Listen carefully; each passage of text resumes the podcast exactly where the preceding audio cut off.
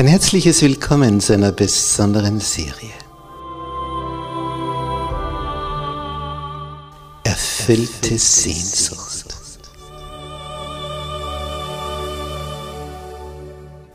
Die Welt der Bibel.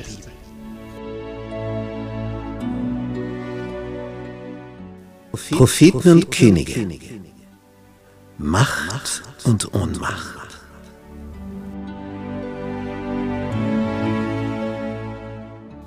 Propheten? Ja, was ist das? Was ist ein Prophet? Wie wird er berufen? In, in welcher Art und Weise? Man hört von Visionen, was ging da vor sich? Wie hat Gott sie gebraucht? Was haben die verkündet? Wurde das wegweisend? Hat das zu Weichenstellungen von Völkern geführt? Was ist dahinter alles verborgen? Geistliches und Politisches, Propheten und Könige. Was hat sich da alles abgespielt, vom König Salomo bis zum Untergang des Nordreiches Israel und des Südreiches Juda? Da tauchen wir ein in diese Welt und lernen von ihnen.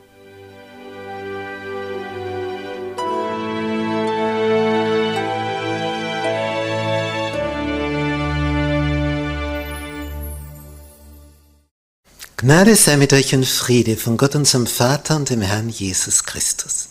In unserer Serie über Propheten und Könige heute das Thema, was machst du hier? Und dazu begrüße ich herzlich auch all unsere Zuseher im Internet. Wir sind also in der Zeit, wo in Israel der König Ahab mit der Königin Isabel regiert. In dieser Zeit hat sich etwas eingeschlichen, was wie ein Krebsgeschwür im Volk sich ausgebreitet hat. Wenn wir uns das auf der Landkarte ein wenig näher betrachten, wie damals die Ausgangsposition war, dann sehen wir Folgendes.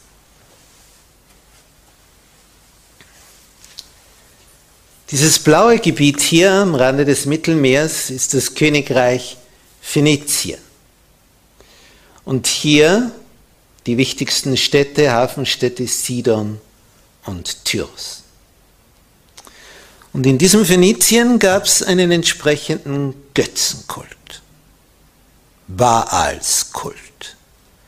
Und der König Ahab von Israel, das ist hier dieses gelb-bräunliche Gebiet, in Samaria, dieser König Ahab hat eine phönizische Königstochter geheiratet.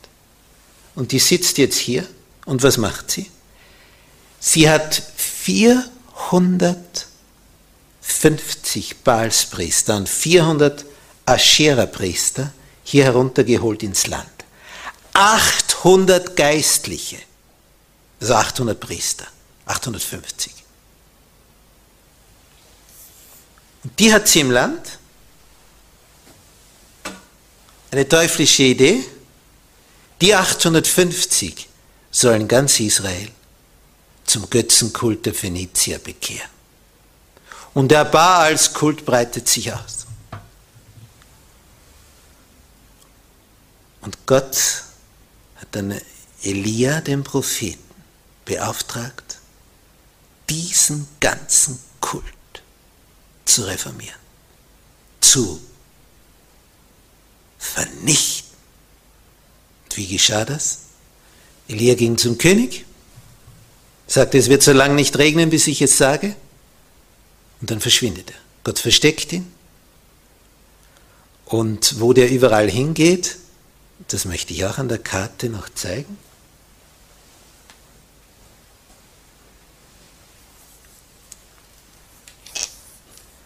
Elia wohnt am Bach Krit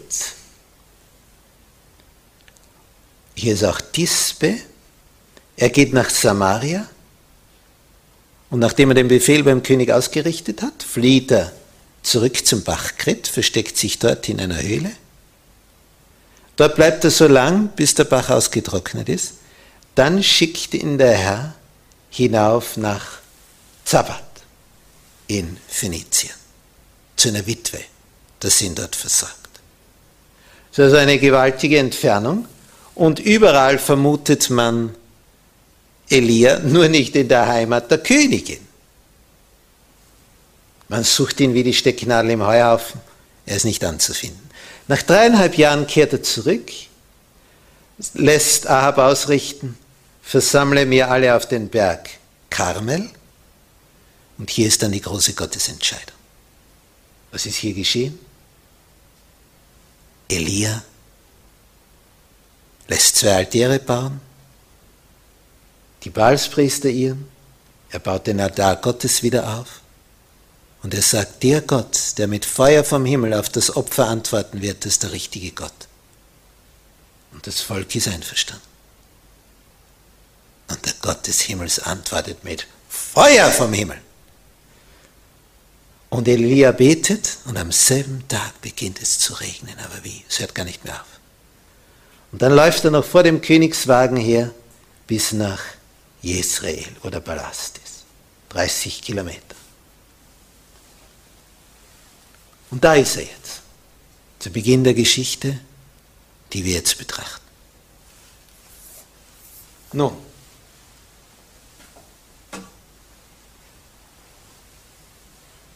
an diesem Tag sind die Baalspriester alle getötet worden. Und Ahab erzählt alles. Die Isabel ist natürlich völlig durcheinander, als sie merkt, es fängt zu regnen an. Sie weiß, heute ist Elia auf dem Berg. Sie ist sehr beunruhigt. Und jetzt kommt Ahab zurück. Es ist schon Nacht. Und das heißt in 1. Könige 19, Vers 1. Und Ahab sagte Isabel alles, was Elia getan hatte. Die Geschichte mit den Altären. Und Feuer vom Himmel, der die Steine aufgelöst hat. Es war so eine Hitze, dass die verdampft sind. Nicht nur verflüssigt, verdampft. Wenn ein Vulkan explodiert, ist so eine Hitze, dass das runterrennt, was normalerweise fest ist. Steine werden flüssig. Aber hier wurden Steine nicht nur flüssig, sie sind verdampft. Das waren ein paar tausend Grad. Und dann betet Elia und es regnet. Und das sieht Isabel.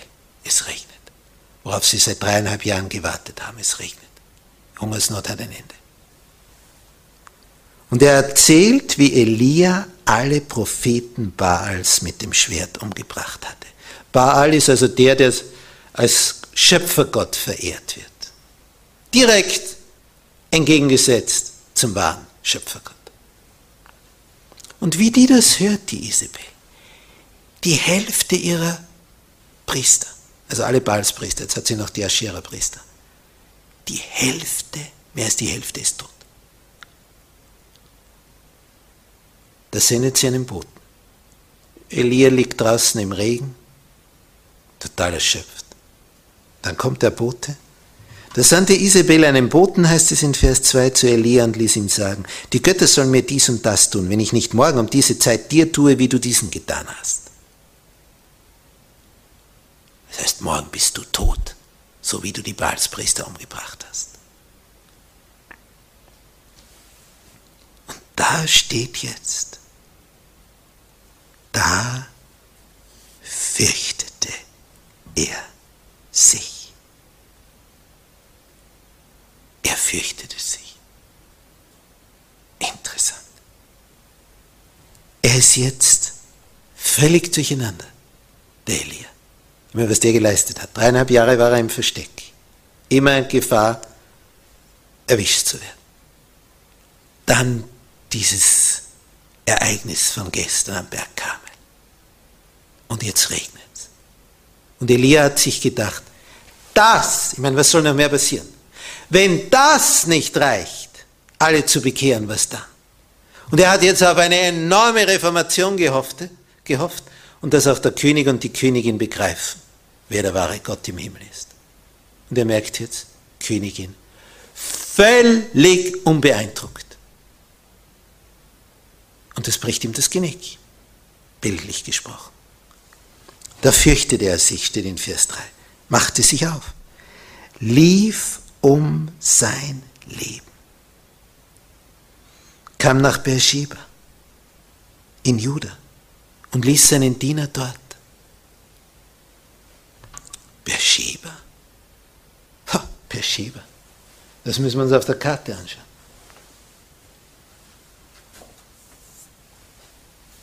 Der flieht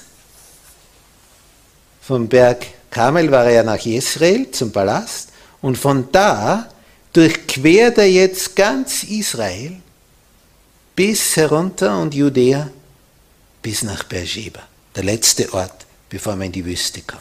Heißt sieben Brunnen, sieben Quellen. Hier. Das sind über 100 Kilometer. Das rennt er zu Fuß, auf der Flucht. Und jetzt, als er dort angekommen ist, heißt es, dass er seinen Diener dort gelassen hat, Vers 4.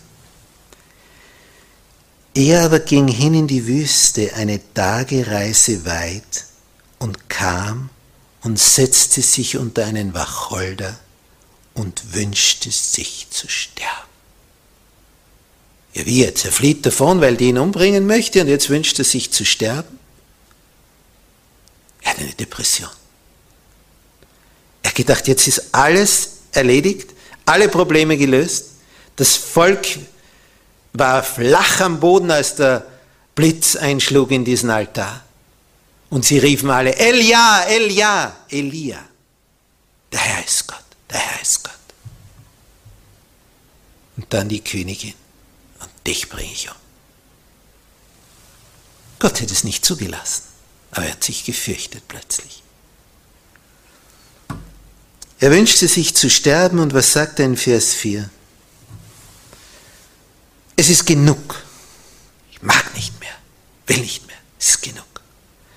So nimm nun Herr meine Seele, ich bin nicht besser als meine Väter. Er ist physisch ausgelaugt. Denn er ist ja noch am Vortag die 30 Kilometer auch noch gelaufen. Er ist wie nach einem Marathonlauf, als er vor des Königswagen hergelaufen ist, vom Kamel oben bis nach Israel.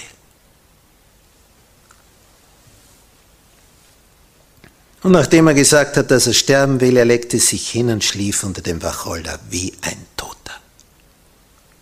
Und siehe, ein Engel kommt vorbei. Dort in der Wüste. Also eine Tagereise weit in der Wüste, da ist sicher kein Mensch mehr. Wer geht dorthin, wo er jetzt ist? Dort wird er sterben. Da verdurstest du. Da ist ein Engel, der steht, der rührte ihn an. Sagt, hallo, Elia, aufstehen. Und wie der wach ist, sagt er, steh auf, iss. Ja, steh auf, iss, mitten in der Wüste. Tagereise weit in der Wüste. Und er sah sich um und siehe, zu seinen Häupten lag ein geröstetes Brot und ein Krug mit Wasser. Mitten in der Wüste, der Engel zugestellt. Ein Engel als Kellner kommt ja auch nicht alle Tage vor. Und als er gegessen und getrunken hatte, legte er sich wieder schlafen. Er ist so erschöpft. Und der Engel lässt ihn eine Weile schlafen. Und dann kommt er wieder. Weckt ihn wieder auf und sagt, steh auf, iss, du hast einen weiten Weg vor dir. Und dann steht er wieder auf und isst und trinkt. Aber das waren nicht nur geröstete Körner, geröstetes Brot, die Nahrung, die würde ich mir wünschen, die der da gekriegt hat. Das war Himmelsbrot. Es muss gewesen sein wie das Manna. Denn, da steht, durch die Kraft dieser Speise ging er 40 Tage und 40 Nächte bis zum Berg Gottes, dem Horeb. Nicht schlecht. Eine kraftvolle Speise, du isst einmal und dann gehst du 40 Tage. Was war das für eine Speise? Das war eine Kraftnahrung. Verstehen wir? Wenn Gott möchte, dann rüstet er uns mit Nahrungsmitteln aus. Da wir keine Ahnung davon, was es gibt, um unseren Körper zu stärken. Das war eine Power-Geschichte. Warum will er zum Horeb? Das ist der Berg in der Wüste Sinai, ganz am Zipfel unten, wo Gott damals, nämlich Jesus, Mose die zehn Gebote gegeben hat. Zu dem Berg will er. Dort möchte er sein, an dem Platz, wo Mose das erhalten hat. So eine Nostalgiewelle ergreift ihn. Ich möchte an dem Punkt. Wahrscheinlich hat er sich schon oft gedacht, da möchte ich einmal hin. Und wenn wir schon so weit in der Wüste sind, dann können wir gleich da weiter hinunter. Und dann ist er dort und überdenkt diese Situation.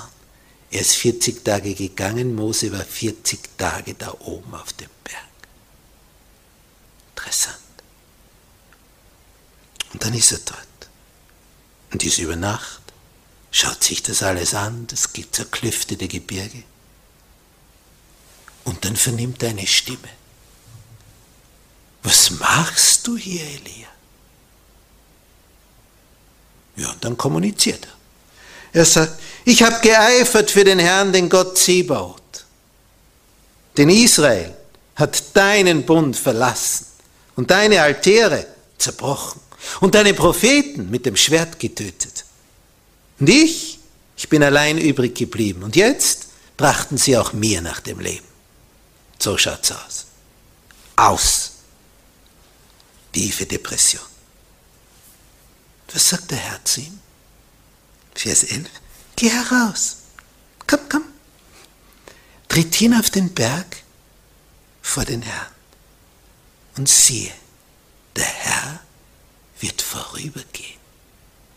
Boah, da, das ist eine Ansage. Da hat ja Mose einmal gesagt, ich möchte dich schauen. Bitte, bitte, bitte, bitte.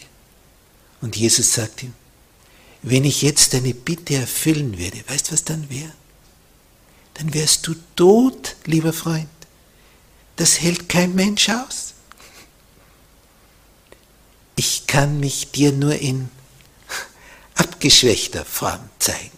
Er sagt es ihm von hinten, um das so ein wenig bildlich darzustellen. Also er reduziert den Glanz. Wenn du den Glanz meines Angesichtes schauen würdest, nicht wie Jesus erscheint, Johannes auf Patmos auf der Insel, Ergebnis, er liegt dort wie tot. Er ist nur gekommen, noch nichts gesagt. Und der liegt schon dort wie tot. Der muss ihn erst wieder lebendig machen.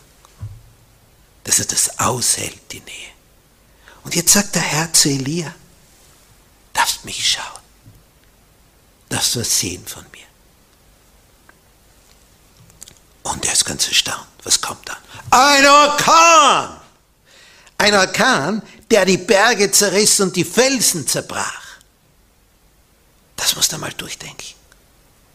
Hat die Berge zerrissen, die Felsen zerbrochen, ein Sturm. Ja, das war mehr als 300 km/h. Felsen werden weggebrochen, so ein Sturm. Und dann steht, aber der Herr war nicht in diesem Orkan. Erste Naturerscheinung. Zweite. Nach dem Sturm ein Erdbeben. Aber ein gewaltiges. Aber der Herr war nicht im Erdbeben. Aber das zeigt schon an, was passiert, wenn der Herr kommt. Sturm, Erdbeben, er ist der Schöpfer. Und dann Feuer. Eine Feuerwalze. Verzehrt alles, was sich ihm in den Weg stellt. Boah, der Elia ist, ist völlig durcheinander. Von einer Naturkatastrophe zur nächsten. Dann, der Herr war nicht im Feuer. Und das kommt dann. Nach dem Feuer kam ein stilles, sanftes Sausen ein stilles, sanftes Saus. Und dann verhüllte Elia sein Antlitz. und tritt in den Eingang der Höhle. Jetzt ist der Herr da. Und was sagt er? Was tust du hier, Elia? Hab ich dir gesagt, dass du vor der Isabel flüchten sollst? Wieso bist du davon gerannt? Was machst du da? In wessen Auftrag bist du hierher geflohen? Wer hat dich gesandt? Ja, da muss er beschämt den Kopf hängen lassen. Eigenmächtig gehandelt. Eigenmächtig geflohen. Und dann macht, sagt der Herr folgendes. Geh wieder deines Weges durch die Wüste nach Damaskus und geh hinein und salbe Hazael zum König über Aram und Jehu, den Sohn Nimschis, zum König über Israel und Elisa, den Sohn Schaphats von Abel Mehola, zum Propheten an deiner Stadt. Der so tief in Depression gesunkene Elia kriegt drei Spitzenaufträge. Er soll zwei neue Könige salben. Einen in Israel, das heißt Ahab, zum Tode verurteilt. Er soll Jehu salben zum neuen König. Und der soll das Haus Ahab ausrotten und Isabel vernichten. Er soll im Nachbarvolk in Syrien einen neuen König salben. Wir müssen sich das vorstellen.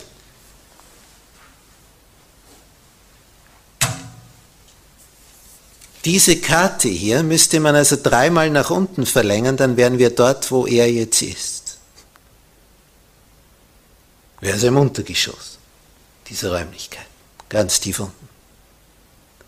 Und er muss jetzt die ganze Strecke zurückgehen, er ist ja 40 Tage gegangen, bis er dort unten war.